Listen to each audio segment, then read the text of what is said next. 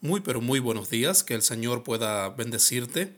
Te invito a leer Filipenses capítulo 3, el versículo 13, donde el apóstol Pablo escribió, Hermanos, yo mismo no pretendo haberlo ya alcanzado, pero una cosa hago, olvidando ciertamente lo que queda atrás y extendiéndome a lo que está delante. Cada día es una oportunidad para un nuevo comienzo. Todos tenemos un pasado Puede que sea bueno o puede que sea malo, independientemente de cómo haya sido. No hay dudas de que el pasado puede servir para algo. Puede ser un recurso ah, valioso para la enseñanza de nuestros hijos, por ejemplo. Prevenirles a ellos de aquellos peligros en el cual nosotros hemos transitado. Enseñarle a tomar valor a las oportunidades buenas que se les presentan y que quizás nosotros cuando las tuvimos no la supimos aprovechar. Aunque el pasado puede servirnos como instrucción, no debemos olvidarnos de que el pasado ya se ha ido.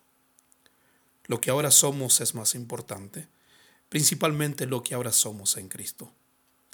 Muchos permiten que el pasado les destruya su presente y por ende el futuro se ve afectado. Los recuerdos del pasado se constituyen amos de sus vidas. Todos hemos eh, fallado en el pasado. Puede que en estos momentos te encuentres abrumado por el peso de lo que ayer has hecho. Y si así es, pide perdón a Dios y permite que Él te guíe. Arrepiéntete de tus pecados y obedece el Evangelio, el cual te permitirá vivir con la vista puesta hacia adelante. Jesús, de una manera muy apropiada, dijo, Ninguno que poniendo su mano en el arado mira hacia atrás es apto para el reino de Dios, según lo dijo en, el Evangelio de Lucas, capítulo 9, verso 62. Yo no tengo experiencia de trabajar con un arado en el campo, pero entiendo que es difícil lograr hacer un surco recto si mi mirada no está hacia adelante.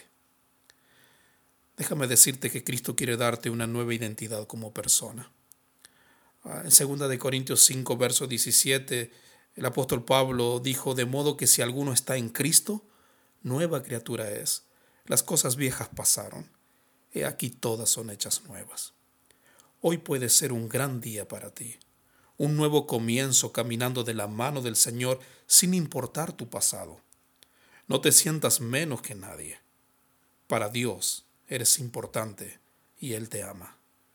Tenemos que pensar sobre nuestro pasado de la misma manera en cómo el apóstol Pablo pensó cuando dijo en 1 Corintios 15, verso 10, pero por la gracia de Dios soy lo que soy. Que así sea, y si en algo te podemos ayudar, no dudes en comunicarte con nosotros. Dios te bendiga.